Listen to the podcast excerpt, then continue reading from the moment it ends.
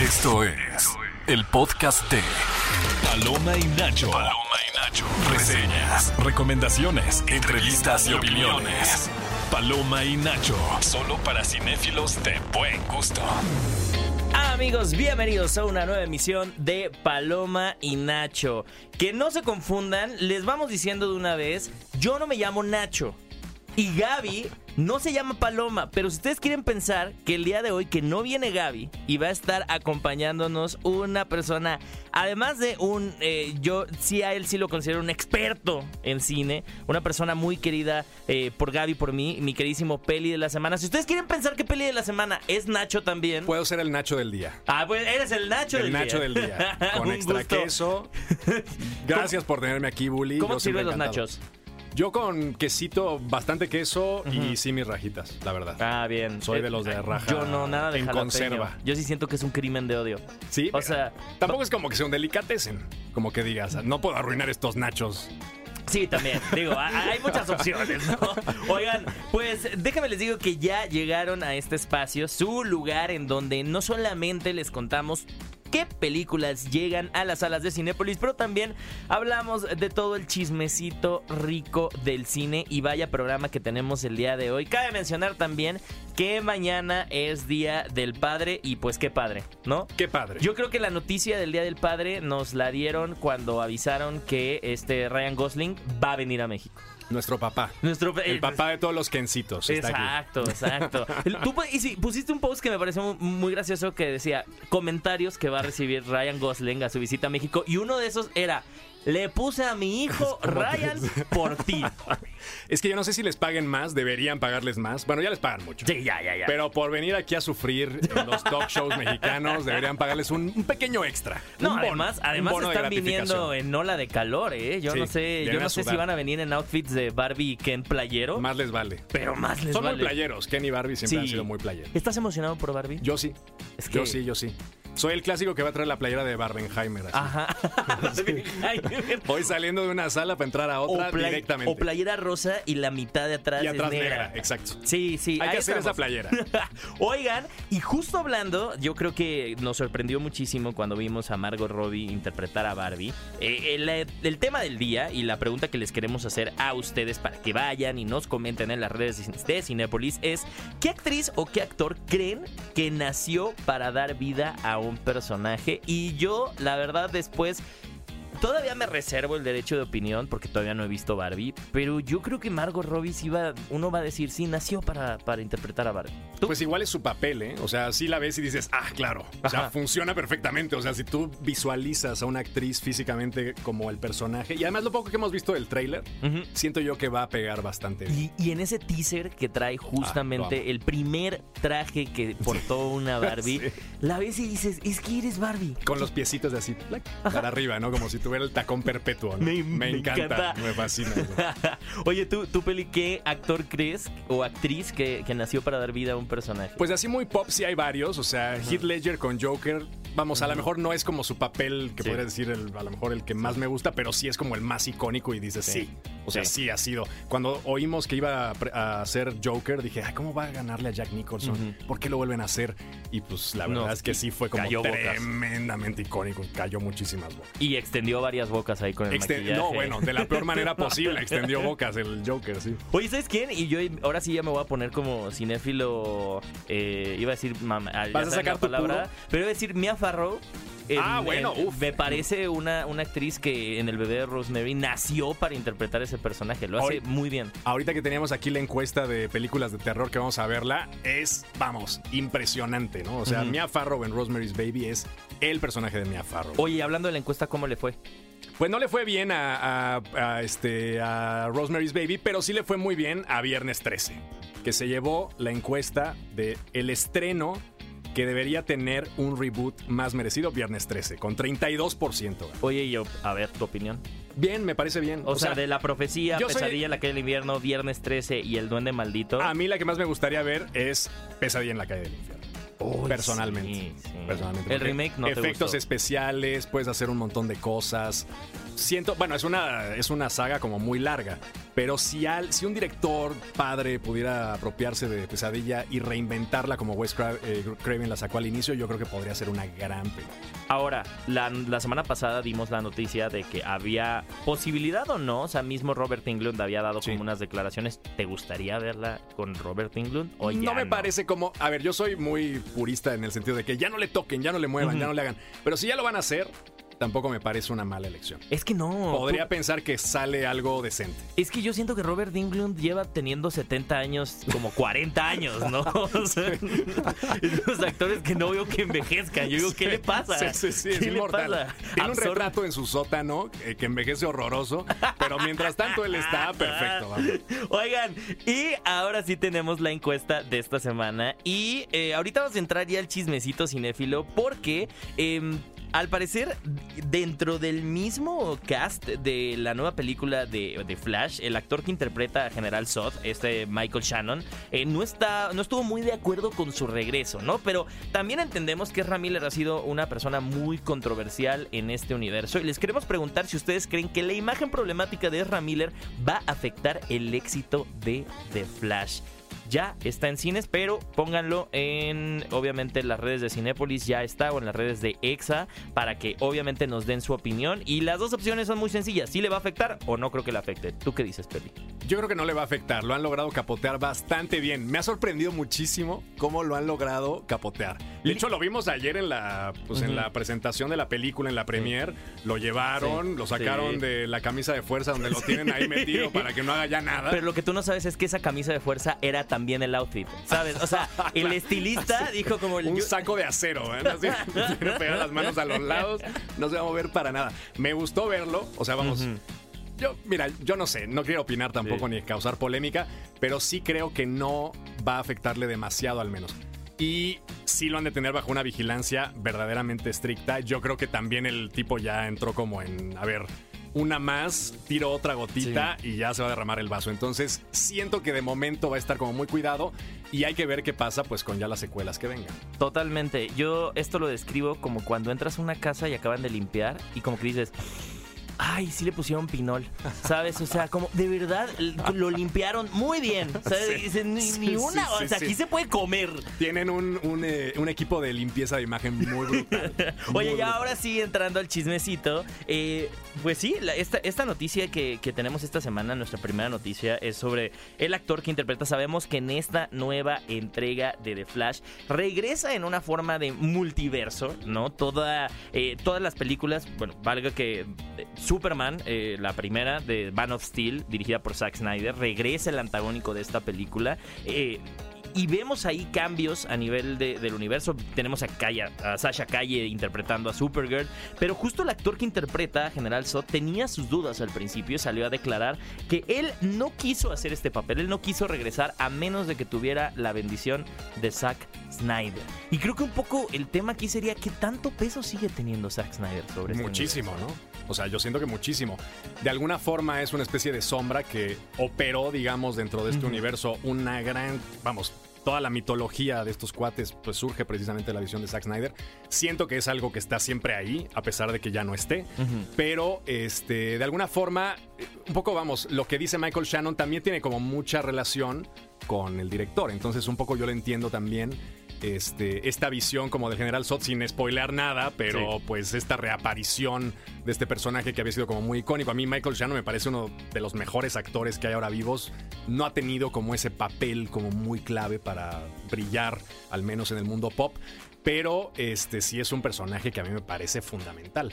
Y dentro de la película tiene una participación como muy importante, pero al mismo tiempo a mí me dejó como con un, este como medio a media tinta, porque como que no, es una especie como de volver a revivir esta misma secuencia que ya habíamos visto en este rollo como multiversal de, bueno, vamos a retomar esta historia y entonces como pueden viajar en el tiempo, vamos un poco para atrás, volvemos a vivir ciertas cosas que ya ha pasado, no el personaje de Flash pro- propiamente, pero sí el universo de DC. Entonces sí sentí como que estaba, pero no estaba del todo. No sé cómo lo viste tú. Yo vi igual como este piseo de va a estar, esta expectativa de que iba a estar. E incluso viendo la película, en algún momento sí sentí que me quedó a deber su presencia. Sí.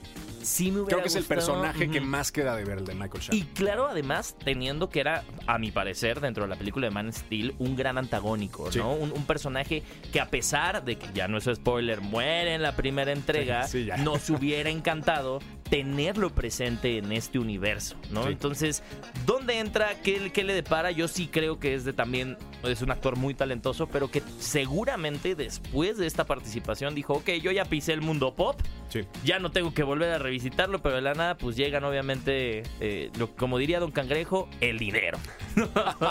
Cuando te abren un, un, este maletín lleno de billetes, es difícil decir que no. Es difícil decir que no. Oigan, y aprovechando que ya estrena Flash, vamos a escuchar esta gran canción de Pink Floyd que se llama Time y regresamos aquí en Paloma y Nacho. Estás escuchando el podcast de Paloma y Nacho. Y amigos, estamos de vuelta en Paloma y Nacho. Y les dijimos que íbamos a tener una llamada de la audiencia y por eso se encuentra conectada en la línea mi querísima María. María, ¿cómo estás? Hola, buenos días, Polipeli. ¿Cómo están? Ah, bien. muy bien, muy bien, qué gusto. ¿Qué tal pasas tu mañana de sábado? Y obviamente preguntarte, ¿qué vas a hacer mañana, Día del Padre? ¿Te vas a lanzar al cine? ¿Cuál es el plan del fin de semana? Sí, ir a comer con mis papás. Excelente, pues, ¿qué crees? Nosotros te, nosotros te queremos invitar al cine, pero antes te queremos preguntar, ¿qué actriz o actor tú crees que nacieron para dar vida a un personaje? Um, Keanu Cheers, el el de John Wick. Ah, en Ah, John claro, Wick, claro, sí. sí. sí. la verdad es que sí. O sea, Keanu Reeves, estoy completamente de acuerdo contigo. Aunque tiene también, te encanta Matrix, supongo, también te gusta.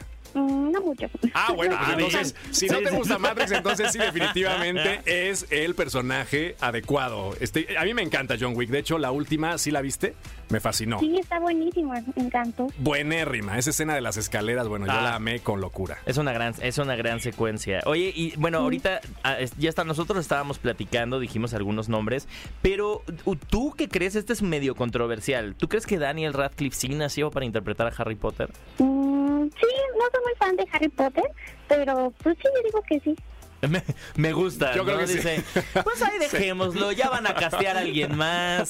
María como J.K. Rowling dijo, dame a otro. Borrón y cuenta nueva con, con Daniel Radcliffe. Oye María, pues obviamente queremos que te pases un día del padre, pues muy padre, y por eso te queremos dar un pase cuádruple para que te lances a Cinépolis. Muchísimas gracias. No hay de qué, María. Oye, pues obviamente disfruta tu fin de semana y muchísimas gracias por participar aquí en Paloma y Nacho. Gracias, bye. Bye, María. Bye. Oye, y ahora sí pasando a otras noticias. ¿Tú crees que un día como en Black Mirror a Donald Trump le vayan a hacer esta, este, esta censura, ya sabes, de que nadie lo ve o no puede como interactuar con el mundo porque ya está como censurado y Baneado, cancelado? baneado en la vida real. Es posible, bueno, no sé, yo siempre pienso que ese cuate se, se va a salvar, haga lo que haga.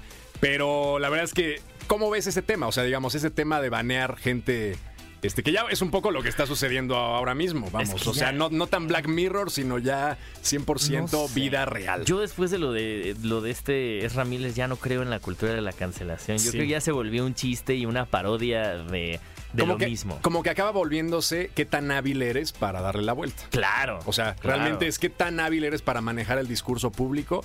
Y si eres listo, pues casi puedes, bueno, no digo que puedes hacer lo que sea, pero dentro de un panorama gris puedes hacer un montón de cosas. Y esto lo estamos mencionando porque justo una de las noticias de esta semana es que Donald Trump utilizó una de las escenas de la película Air, cinta dirigida obviamente por Ben Affleck, que retrata las negociaciones entre Nike y Michael Jordan. eh, y precisamente justo la, la casa productora eh, metió una demanda, o sea, dijo que, que Donald Trump no tenía eh, para nada el- los derechos para utilizar esa escena. Eh, dice, eh, textualmente di- dijeron, extendemos el aviso de que en caso de que quiera utilizar cualquier material de Air para la campaña de Donald Trump, va a requerir una autorización y Artist Equity no autoriza tal uso. O sea, le dijeron, No la uses. ¿sabes qué? Ya. Ya basta. Ahora ya había pasado, ¿no? Porque a Donald Trump lo habían, había usado, creo que a Bruce Springsteen en su, Claro. en su- la de Born in the USA. Sí. Y dijo, pues no quieren que la use, pues ¿qué creen? La voy a usar. Entonces, siento que es un tipo que, Pero es que ya le la- dicen esos cease and desist. Pero es que de, a, no lo hagas y lo haces. a Bruce Springsteen ya le, le dijeron fórmate que hay fila, ¿no? Porque también Claro. está Adele, Rihanna, Eddie Grant, Elton John, Isaac Haynes, Guns N' Roses, Aerosmith, Nickelback, Panic at the Disco, Linkin Park. O sea, él dijo, yo ya pasé por los Grammys y ahorita me voy por las que están nominadas al Oscar. Agarró ¿no? su playlist y puso todas en shuffle. Y luego dijo, bueno, ¿cuáles son mis películas favoritas del año? Ahí les van.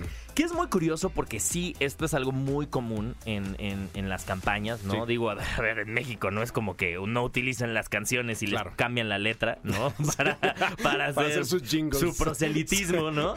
Pero lo que sí me queda claro es que en Estados Unidos no hacen tanto eso, pero lo que sí hacen es agarrar canciones, agarrar eh, pedazos de películas para digamos que anclar ciertas ideologías que creo que la película de Air siempre se está como película de empresarios, superación y de superación, businessman, meritocra- claro. ¿Cuántos, yo creo que cuántos no utilizaron a Will Smith con la de En búsqueda de la felicidad Ah, para uf, hacer olvídate, campaña política? Olvídate, olvídate. Cualquier cosa que te pueda sacar una lagrimita en Estados Unidos es campaign material obligado.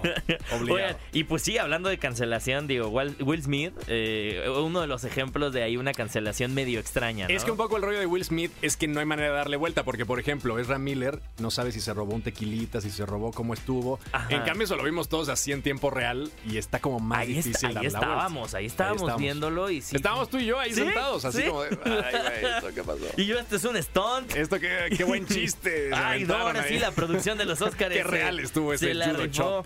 Oigan, y alguien que se está cancelando a sí mismo es Wes Anderson, que Sí. también salió a declarar que se opone al uso de la inteligencia artificial para imitar su estilo. Todos hemos visto últimamente en redes sociales que si Harry Potter al estilo Wes Anderson, que si Batman al estilo Wes Anderson. Sí. Qué pesadilla para Wes Anderson debe de ser como... Ser un meme. Sí, o sea, ¿en qué momento? Pero, qué momento? pero si somos muy sinceros, ahorita en un ratito más les vamos a platicar acerca de Asteroid City.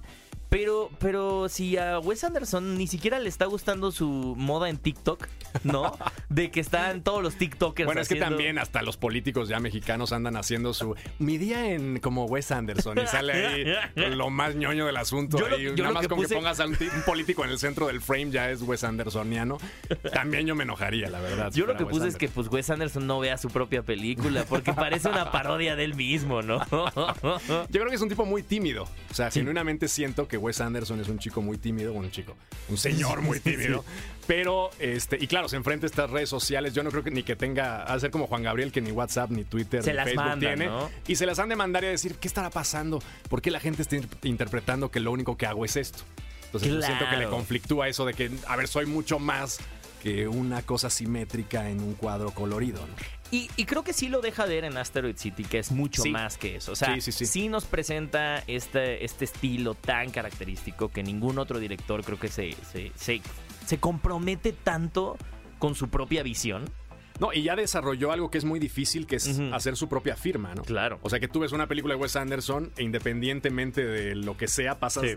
medio segundo viéndole y dices, ah, esta es una película de Wes Anderson. Claro. Entonces, eso es algo, creo yo, muy valioso. Y no sé cómo lo veas, pero cada vez se vuelve más barroco. Como más Sí, complejo. sí, ya hay sí, películas dentro de películas. Este, vamos, es una historia bastante Es- es- interesante. Es una historia muy meta. O sí, sea, es muy meta, es muy meta. to- to- toca está muchos temas más, que dices, está, está pensando cada vez más, menos en el público. Oigan, pero sí, les vamos a platicar ahorita en un ratito más. Y creo que alguien que también ya ha hecho un sello muy característico con sus películas es el señor Tom Cruise.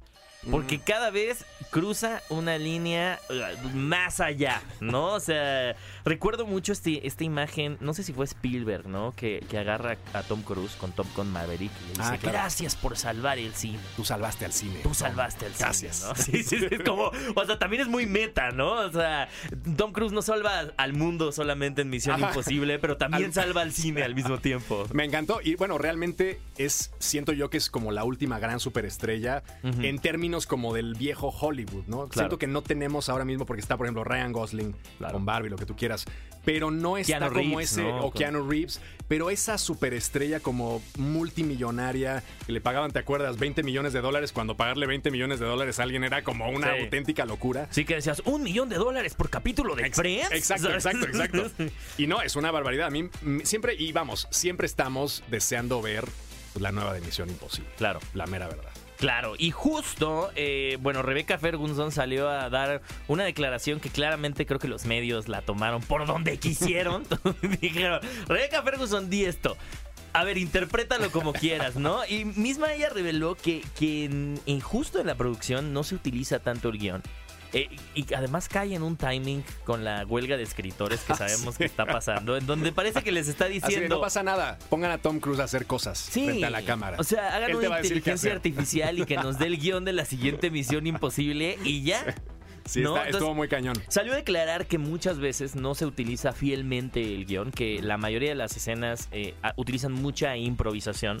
Eh, y que puede ser también tomado esta declaración de una muy mala manera por la, por obviamente la, la industria, en el sentido en el que ahorita que estamos en plena huelga de escritores, eh, no nada más ya les habíamos eh, recordado que los escritores son importantes en el proceso previo, en la preproducción para tener un guion, sino también en el momento en el que estás filmando, es importante durante la filmación, que Disney también se ha metido en muchos problemas por esto, porque han querido que los actores, digo que más bien los O el guionistas... director que tome las decisiones de guion. Ajá, pero sin decirle que están haciendo guion, ¿no? Ah, Decirle claro, como sí. supervisión Claro, de sí. diálogos Sí, y es como no es guion.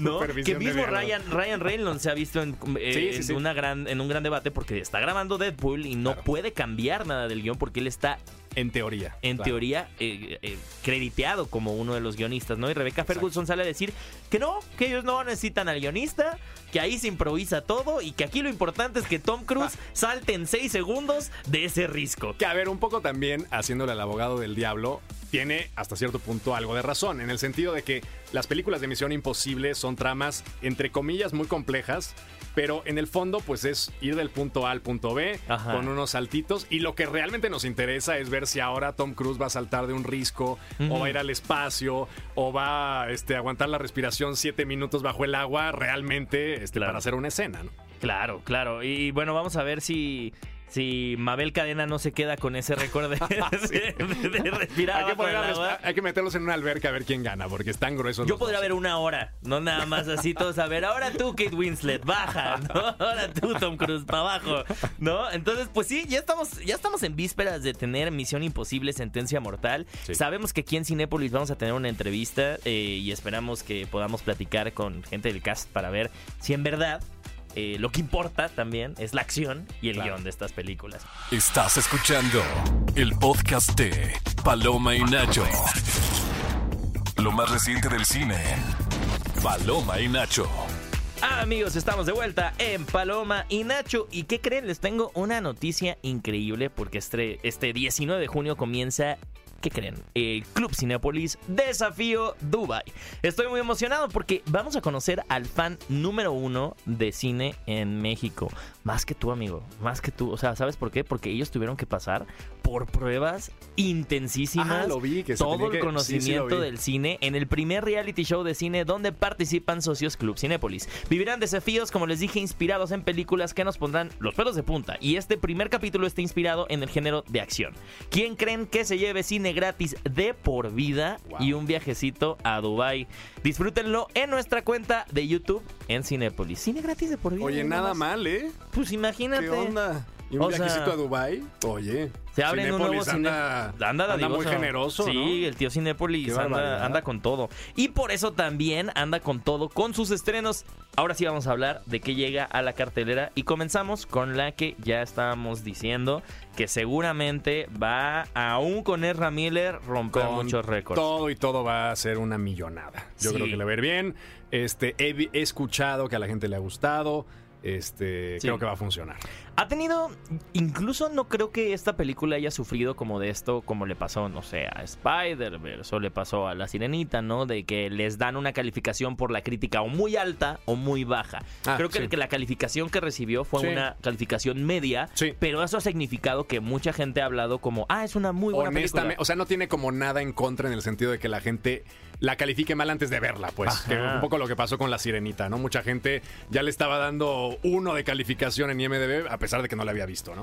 Entonces, siento yo que eso no lo tiene Flash y que de alguna forma, pues, ha logrado, pues sí, eh, eh, recabar opiniones honestas de la gente que la va a ver. Y recordemos que obviamente James Gunn, que ahora es eh, la persona encargada, el artífice del universo de DC, salió a declarar que esta película es el inicio de un cambio completo. Esta película va a ser como el reset de lo que en mucho tiempo le ha costado mucho trabajo a la compañía, a Sí. DC y a, y a Warner eh, establecer este universo precedido por las películas de Zack Snyder. Esta es una especie de fusión en donde vamos a tener al Ezra Miller, al Flash de a- a- más bien al Barry Allen en este caso eh, interpretado por Ezra Miller interpretándose también en una especie de Silvana y Mariana no De- tenemos Sí. tenemos este encuentro de dos de dos eh, de dos Barry Allens Que me eh, encanta, ¿eh? Yo sí. siento que yo siento que lo mejor de la película es Ezra Miller. Sí. O sea, sí ya sé que hizo cosas malas, pero agradezco que no lo hayan quitado porque sin lugar a dudas creo que es lo mejor de la película.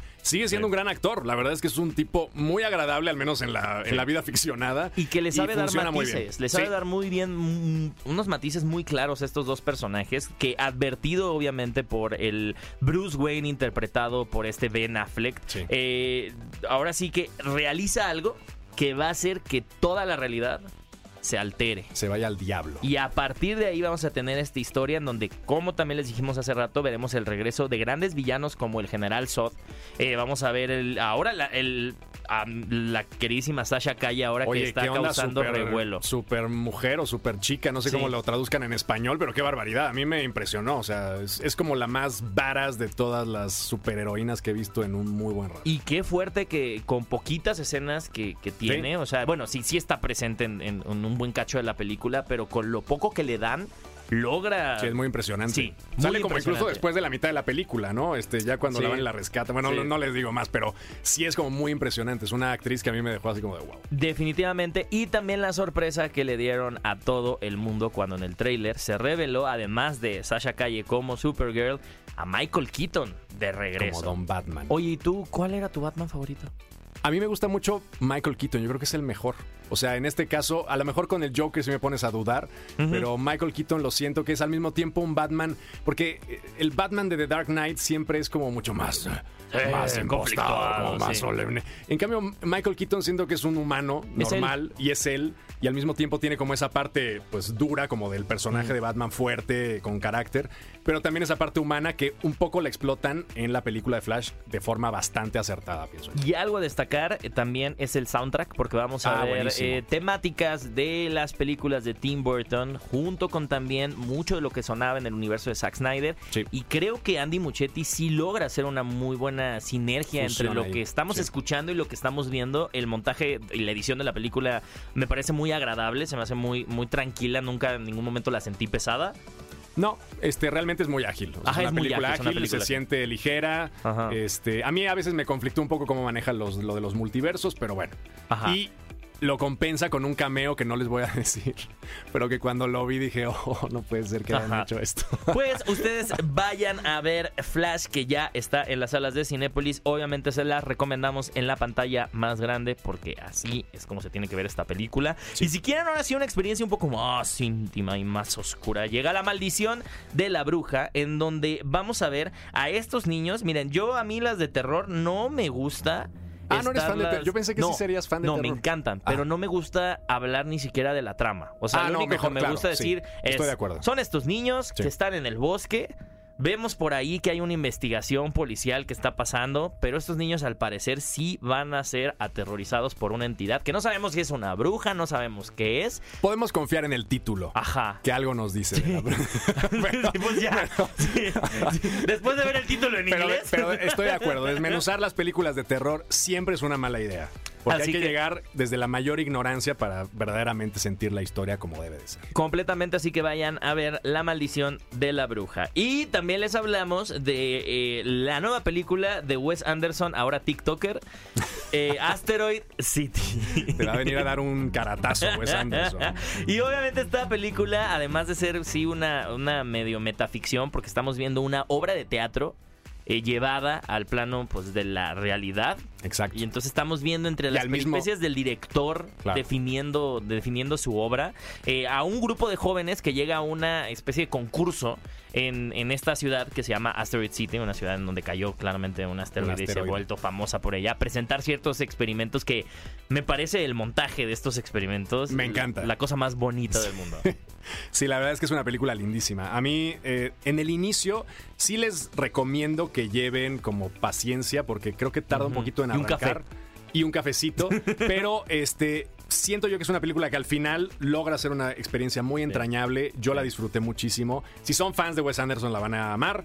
Sí. Este, y creo yo que el montaje de la película es bellísimo. O sea, es una película con mucha. A pesar de que sí son personajes Sí. siempre como muy robóticos en algunas cosas, como muy de Sí. que son como medio ah, casi inhumanos los personajes de Wes Anderson, siento que en el fondo tiene una historia bastante entrañable y linda. Y sobre todo el hecho de que tome la, el, el tema, la temática de los eh, extraterrestres, Sí. Teniendo personajes tan alienados. Ah, claro, por supuesto. Me parece algo bastante interesante. Tiene un juego ahí muy bonito y ustedes no se pueden perder Asteroid City. Esa también se la recomiendo en una pantalla grandota porque si al rato se les va y la terminan viendo en una pantallita chiquita en su tele de Shrek con su con VHS, no la van a disfrutar En su tanto. Nokia, en su En su teléfono. Nokia. No hagan eso. Oigan, y también una película que creo que vale la pena que descubran, está en algunas salas de arte, es eh, Medusa Deluxe, eh, que se presentó ahora en el Festival Internacional de Cine de Guadalajara y estuvo ahí mismo el director. Eh, y yo tengo una historia muy curiosa que nada más con eso les invito a verla. Por alguna extraña razón, yo acabé en una fiesta con el director de eso y yo traía unos parches anticruda. Y entonces en eso, yo ni sabía que era el director de la película, ¿no? Y entonces yo en eso estaba como, ah, sí tengo unos parches. Me dice, ¿qué es eso? Porque es londinense, ¿no? Me dice, ¿qué? En, en inglés, what is this, no? Entonces yo, ah, sí. Dice, parches. Y me- y le dije, ¿me das uno? Y yo, bueno. ¿Y hablaste con él Y después? se o sea, le así, funcionó. Y, y sí le funcionó. Le Sí funcionó. Yo le salvé de Próximamente una, de en una buena cruda parches anticruda en cada esquina de Londres. al director Thomas Harding, el director de Medusa Deluxe, así que no se la pierdan en las salas de Cinépolis. Y también les quiero decir que ya va a estrenar estos documentales que todos sabemos de esta banda eh, surco- surcoreana, eh, BTS, que ha Sí. roto todos los récords. Me maravillan.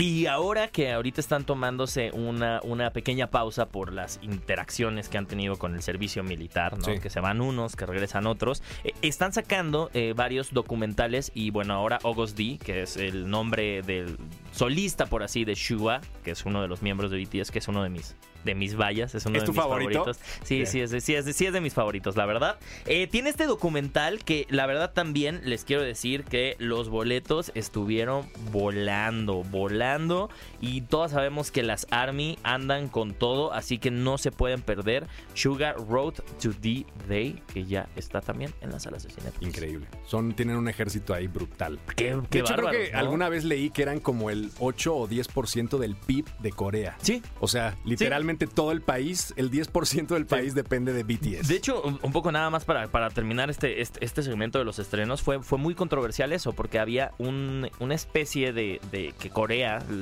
Corea del Sur no quería mandarlos al servicio militar por Claro. lo mismo. claro. ¿no? Pero también hay un sentido de nacionalismo Claro. en donde es como, yo siempre les pongo el ejemplo de es como cuando a Elvis lo mandaron al Ah, claro. ejército. Exacto. ¿No? Sí, Tiene sí. todo este cómo la imagen de un país no va a prestar un servicio nacionalista Exacto, exacto. y claramente ahora les toca servir a los a los BTS y ya estaremos viendo cómo van y vienen, pero la verdad es que lo que ha presentado este August D, este Suga en su carrera como solista es muy impresionante y muy diferente y a lo que también hacía con ellos. muy Claro. arriesgado, ¿no? O sea, este primer, uno de sus primeros videos que ahora sacó sale de esto tarantinesco, pero al 100, ¿eh? O No lo he visto, fíjate. Me lo voy voy a- ahorita mismo lo voy a ver. Así que ustedes no se pueden perder Sugar Road to the Day. Estás escuchando el podcast de Paloma y Nacho.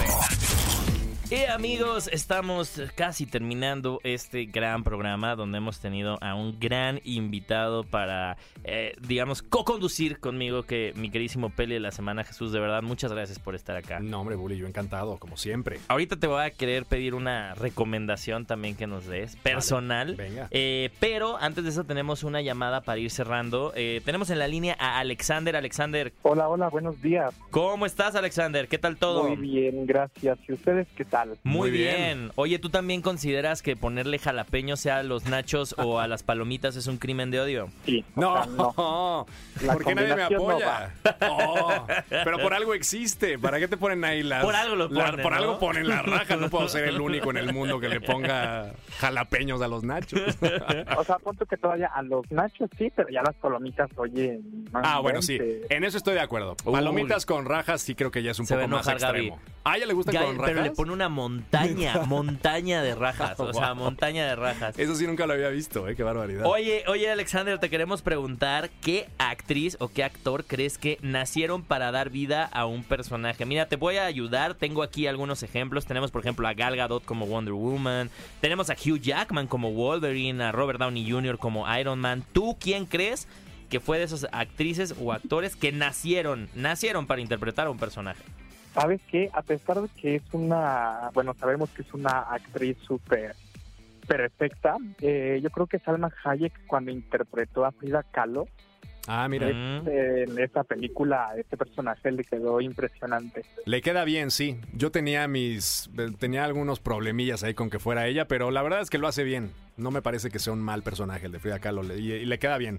Una mujer de Sí. carácter, intensa, este, sí, Tú funciona. aplicaste como cuando invitas a, a tus amigos a verte al teatro y nada más cuando acá dices, pues te quedó bon- te esforzaste. No, te sí quedó le, sí le bonito". hubiera dado un hizo bien, abrazo sí a Salma, la bien. verdad. Oye, Alexander, pues obviamente muchísimas gracias por tu opinión. Te queremos dar, ¿qué crees? Un pase cuádruple para que te lances al cine, aprovechando que mañana es día del papiringo, como diría la güereja. Claro que sí. Oye, Alexander, muchísimas gracias por hablar aquí a Paloma y Nacho. Muchas gracias a ustedes. Hasta luego. Abrazo, Hasta Alexander. luego. Chao. Y ahora sí ha llegado el momento de despedirnos, pero antes de eso, Jesús, te quería preguntar, ¿tú que nos quisieras recomendar alguna película? Porque yo confío mucho, muchísimo en tus recomendaciones. Pues que esté ahorita en cartelera, yo sí les recomendaría Enferma de mí, que es una comedia negrísima. Me la pasé muy bien, me divertí, creo que es un una crítica social intel- inteligente. Por alguna razón los escandinavos están haciendo películas como muy de crítica social Sí. y las hacen no desde lo políticamente correcto, sino más bien todo lo contrario. ¿no? Es una película que de alguna forma te encuentras riéndote de cosas que dices, ay, no me debería estar riendo de esto, pero evidentemente está planteado de una forma tan inteligente que funciona. Es la historia de una mujer que este, pues, le gusta llamar la atención y eh, encuentra que para llamar la atención tiene que tomarse un medicamento ruso para deformarse la cara. ¿no? y entonces es adoptada por una empresa de modelos alternativos para representarla.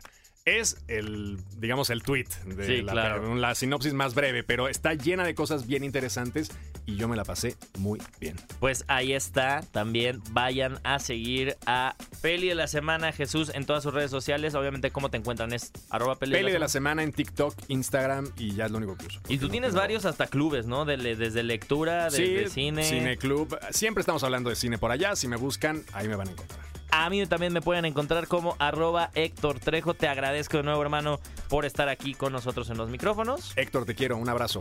Y nosotros nos despedimos, pero nos escuchamos en una siguiente emisión de Paloma y Nacho. Esto fue el podcast de Paloma y Nacho. Paloma y Nacho. Reseñas, recomendaciones, entrevistas y opiniones. Paloma y Nacho. Solo para cinéfilos de buen gusto. Escúchanos en vivo todos los sábados a las 10 de la mañana en Nexa FM 104.9.